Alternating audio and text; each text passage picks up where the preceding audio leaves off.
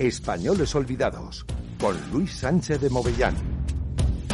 Muy buenos días, señoras y señores oyentes. Estamos en una nueva edición de Españoles Olvidados y hoy vamos a, a hablar de una, de una sevillana mm, muy curiosa porque yo la he denominado y luego cuando yo les explique el porqué, la Simón de Beauvoir española. Estamos hablando de María Lafitte y Pérez del Pulgar, conocida como condesa de Capo Alange. Es una aristócrata que va a nacer en Sevilla un 15 de agosto de 1902 y va a fallecer en Madrid un 9 de julio de 1986.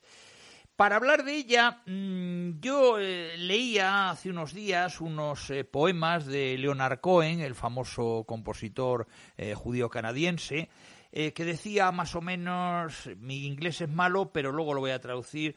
There is a crack, a crack in everything, that's how the light gets in. Hay una grieta, una grieta en todo, así es como entra luz. Como digo, son unos versos de Leonard Cohen que podíamos eh, parecer, o nos podría parecer que fueron escritos para eh, la autora de hoy, María de los Reyes, Lafitte y Pérez del Pulgar. Bien,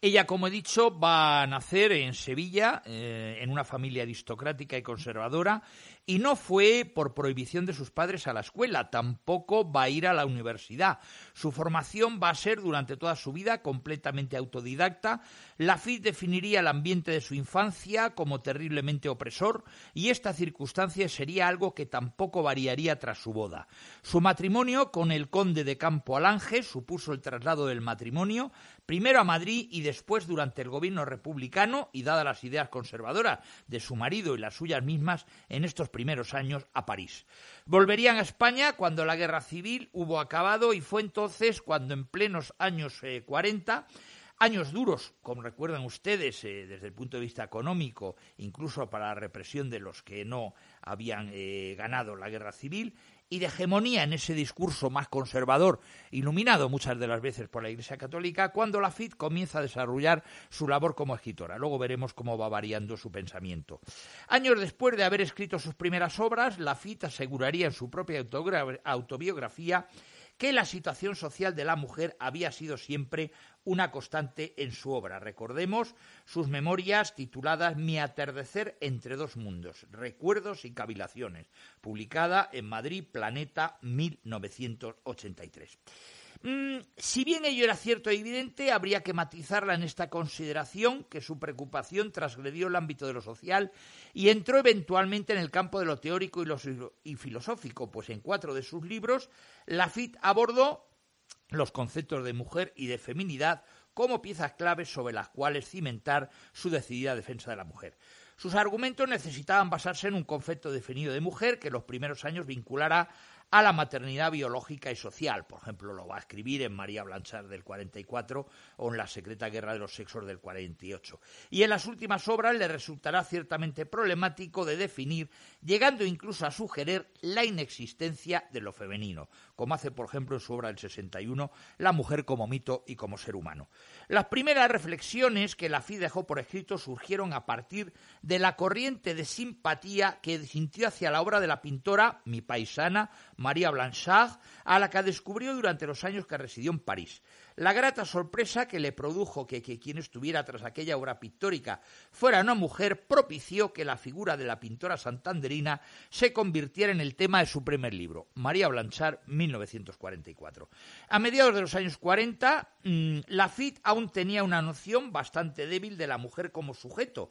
lo que se aprecia en la equivalencia que estableció entre ser mujer y ser madre. Es decir, entendía la maternidad y la vida familiar como el fundamento de la feminidad. Así, al hablar de la pintora, cuyas deformaciones físicas condicionaron irremediablemente su vida y le ocasionaron eh, importantes trastornos, Lafitte afirmaba que, cito, de no ser por su deformidad, su trayectoria en la vida hubiera sido la normal, el amor, un marido y los hijos. Bien, en plena posguerra, la maternidad era una representación prefabricada y efectiva que contaba con un objetivo claramente determinado. Era, era un dispositivo orientado hacia la subordinación de las mujeres. De este modo, a través de estas palabras podemos apreciar cómo la definición que Lafitte elabora en 1944 de feminidad y maternidad estaban estrechamente vinculadas con aquellas que se iban a establecer desde el discurso oficial del régimen de Franco. De hecho, a pesar de que su concepto de maternidad evolucionaría en cuanto a significado y alcance, durante la década de los 40 mantendría un estrecho vínculo con aquel discurso preponderante, ya fuera para asimilarlo acríticamente en el 44 o para resignificarlo estratégicamente en el 48.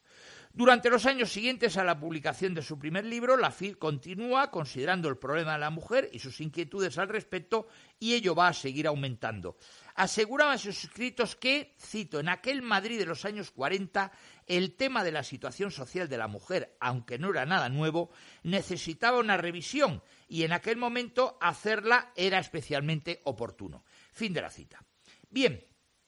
con todo lo que de deformación retrospectiva y autojustificación pudieran tener unas declaraciones escritas más de 30 años después de lo referido, lo cierto es que la determinación que la FIT tomó sobre esta cuestión en plena posguerra muestran el afán de conocimiento que mantenía la escritora respecto a la situación de la mujer. Apenas tres años después de haberse sumergido en el mundo de las vanguardias artísticas, la escritora pretendía analizar lo que ella veía como una secreta guerra entre los sexos de carácter universal. Cito, la perseguía el campesino, perdón, la percibía en el campesino, en el obrero, en el burgués y en el intelectual. Era como una mezcla de actitud protectora, de dominio sexual, de agresividad y de desdén ante toda opinión, aun la más simple emitida por boca de mujer.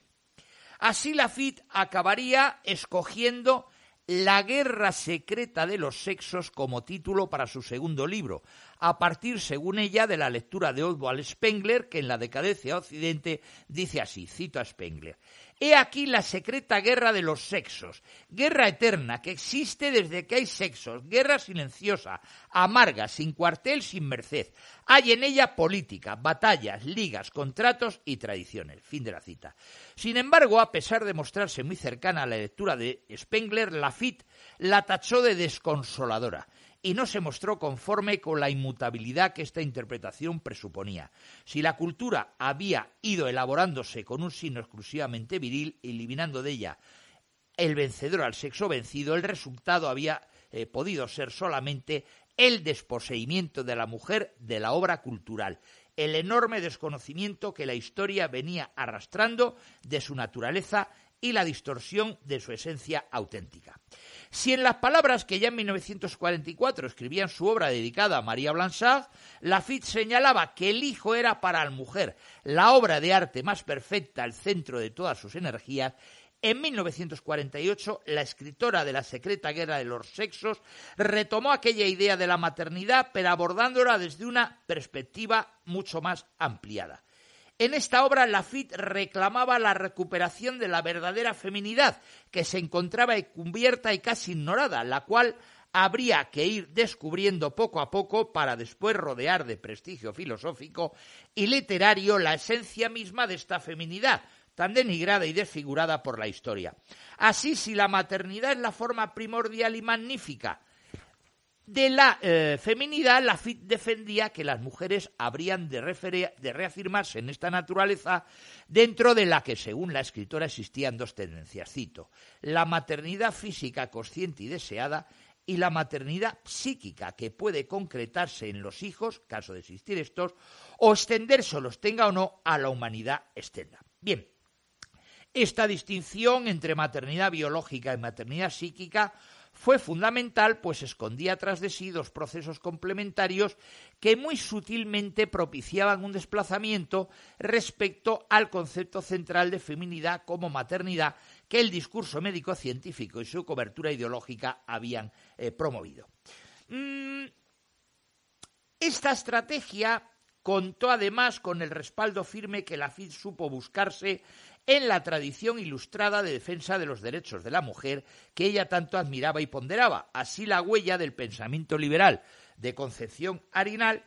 en cuantas obras escribiera la FID, fue la mejor evidencia de lo que la eh, eh, crítica Joan eh, Scott ha definido como eco de la fantasía. Esto es la necesidad de establecer una genealogía y de recuperar un legado mediante el que identificarse retrospectivamente con los actores de un pasado histórico feminista. Ciertamente, la admiración por la escritora del siglo XIX fue una constante en la obra de Lafitte desde la década de los 40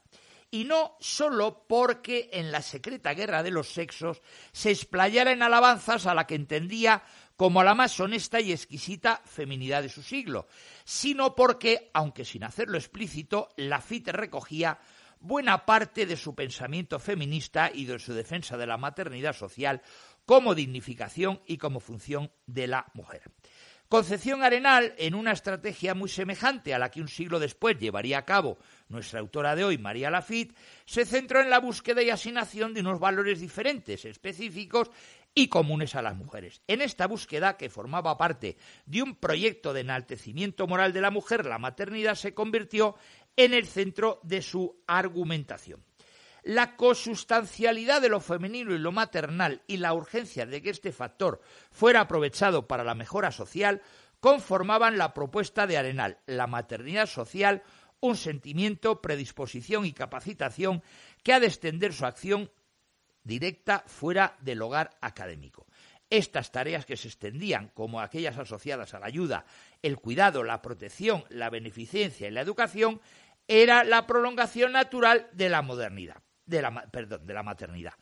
El paralelo que se estableció entre los proyectos de las dos escritoras tiene su proyección en la defensa de un mismo tipo de estrategia feminista. El propósito emancipador que ambas persiguieron se sustentaba en la construcción de una identidad colectiva de las mujeres cuyo núcleo era la maternidad. Era, por tanto, una esencia construida, creada a partir de la acuñación de conceptos y discursos que perseguían la reubicación de las mujeres en la sociedad y la cultura. Bien,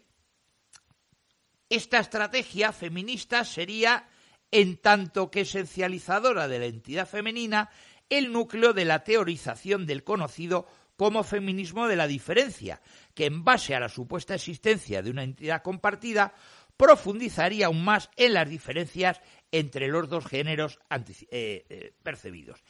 El interés de la FID por Concepción Arenal la llevó en los años siguientes a ahondar en su figura y en la de sus contemporáneas en varios escritos. En 1964 va a publicar, por encargo de la editorial Aguilar, un libro titulado La mujer en España, 100 años de historia, donde señalaba que las obras de Arenal continúan teniendo un interés vivo y son fuente del más puro sentido común.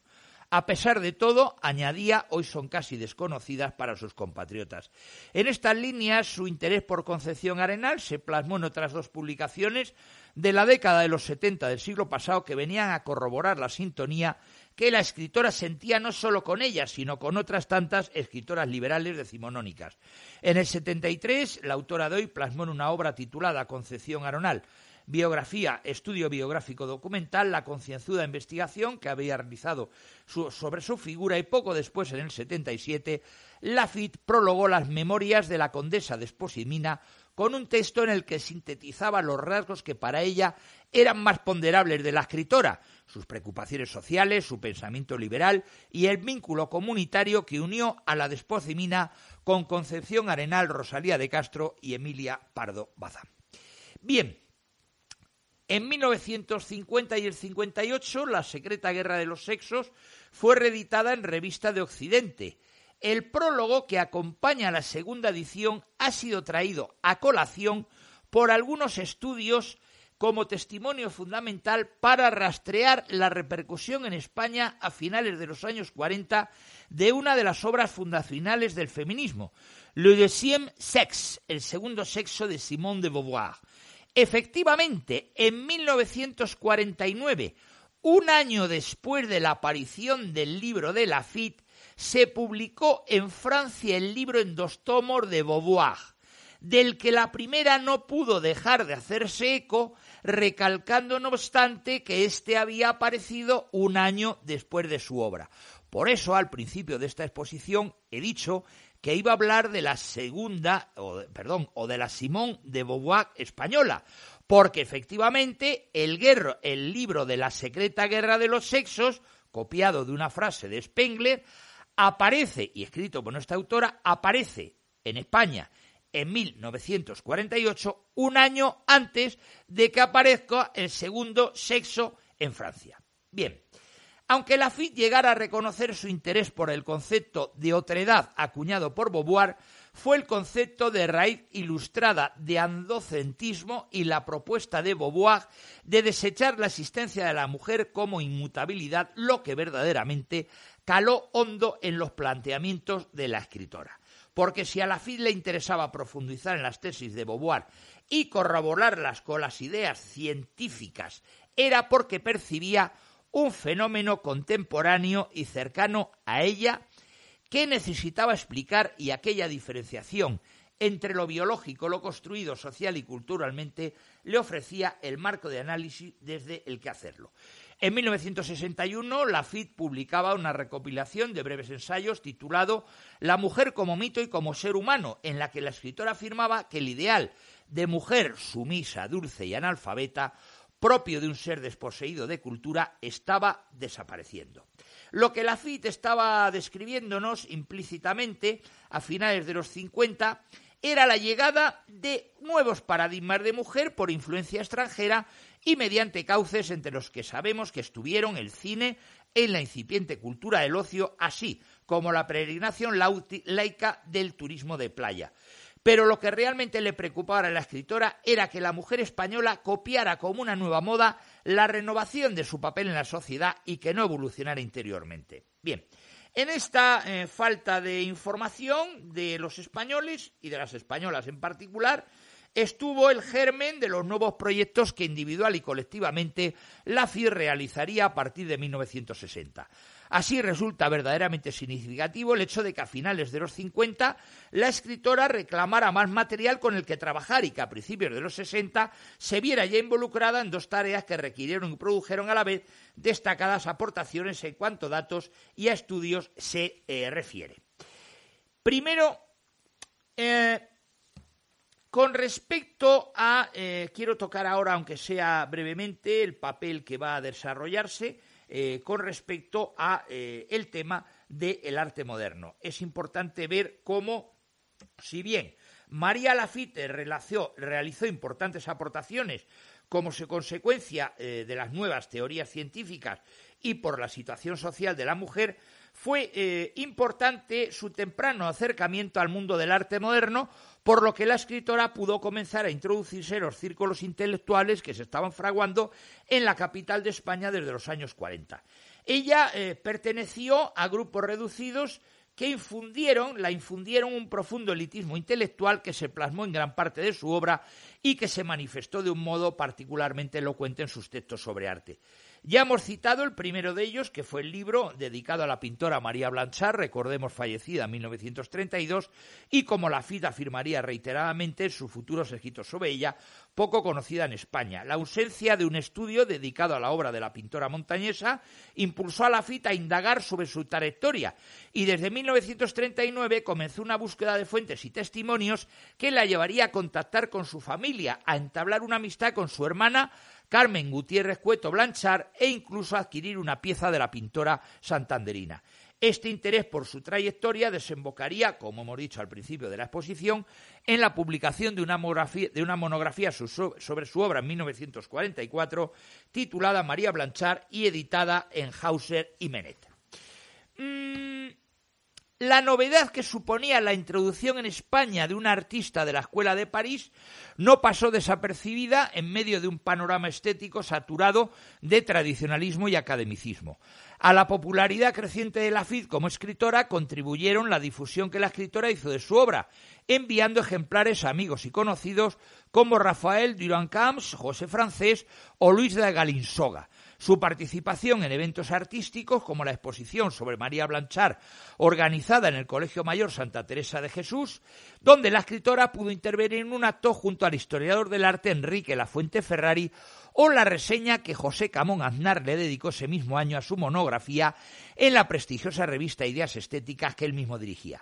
En la creación de vínculos con destacados intelectuales del mundo del arte estuvo el origen de la invitación de Eugenio Dors a que participara en la Academia Breve de Crítica de Arte, en adelante ABCA. Este grupo, dirigido por él mismo, integró a diez miembros más, aparte de la FIT, hasta formar el número de once, cifra simbólica para el intelectual. Aparte de la FIT, el grupo lo componían José María Alfaro, José Baviera, Carlos Blanco Soler, José Camón Arcó, Yaquichiro Suma, Eduardo Yosén, Luis Felipe Vivanco, Zaguera Fombona y Enrique Azqueaga como secretario. El fundamento, el funcionamiento era sencillo y estaba dirigido al estudio y a la difusión del arte moderno, nos referimos a aquel producido desde finales del siglo XX hasta las primeras décadas del siglo, perdón, del XIX y del XX, y que estaba siendo marginado por la estética del régimen de Franco y el actual, el realizado por los pintores del momento. Por ello, se van a celebrar desde su fundación en el 44 dos tipos de exposiciones anuales.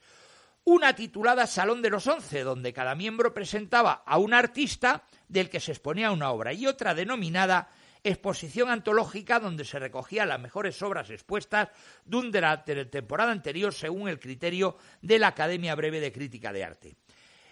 Lafitte, recuperando en su autobiografía las sensaciones eh, vividas décadas atrás, afirmaba que, cito, aunque parezca raro, todavía por aquellos años el público y hasta la crítica de la capital de España se resistía a dar paso a las nuevas formas de la pintura contemporánea, admitida y admirada en otros países. Fin de la cita. No parece que estas consideraciones ligadas a un momento histórico fueran una reinterpretación de sus propias opiniones en aquellos años, pues escajaban a la perfección con el perfil intelectualmente elitista del círculo en el que participó, una minoría selecta,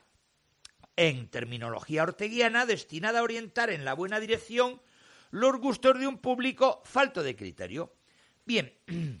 así la asunción de la responsabilidad con la rehabilitación de la cultura eh, artística se convirtió en otro de los compromisos patentes en la trayectoria literaria de la FIT. La, celebración anual de los salones de la ONCE le dio la oportunidad de entablar o afianzar la relación no solo con los intelectuales habituales en la BCA, sino también con los artistas cuyas obras se mostraban en cada ocasión.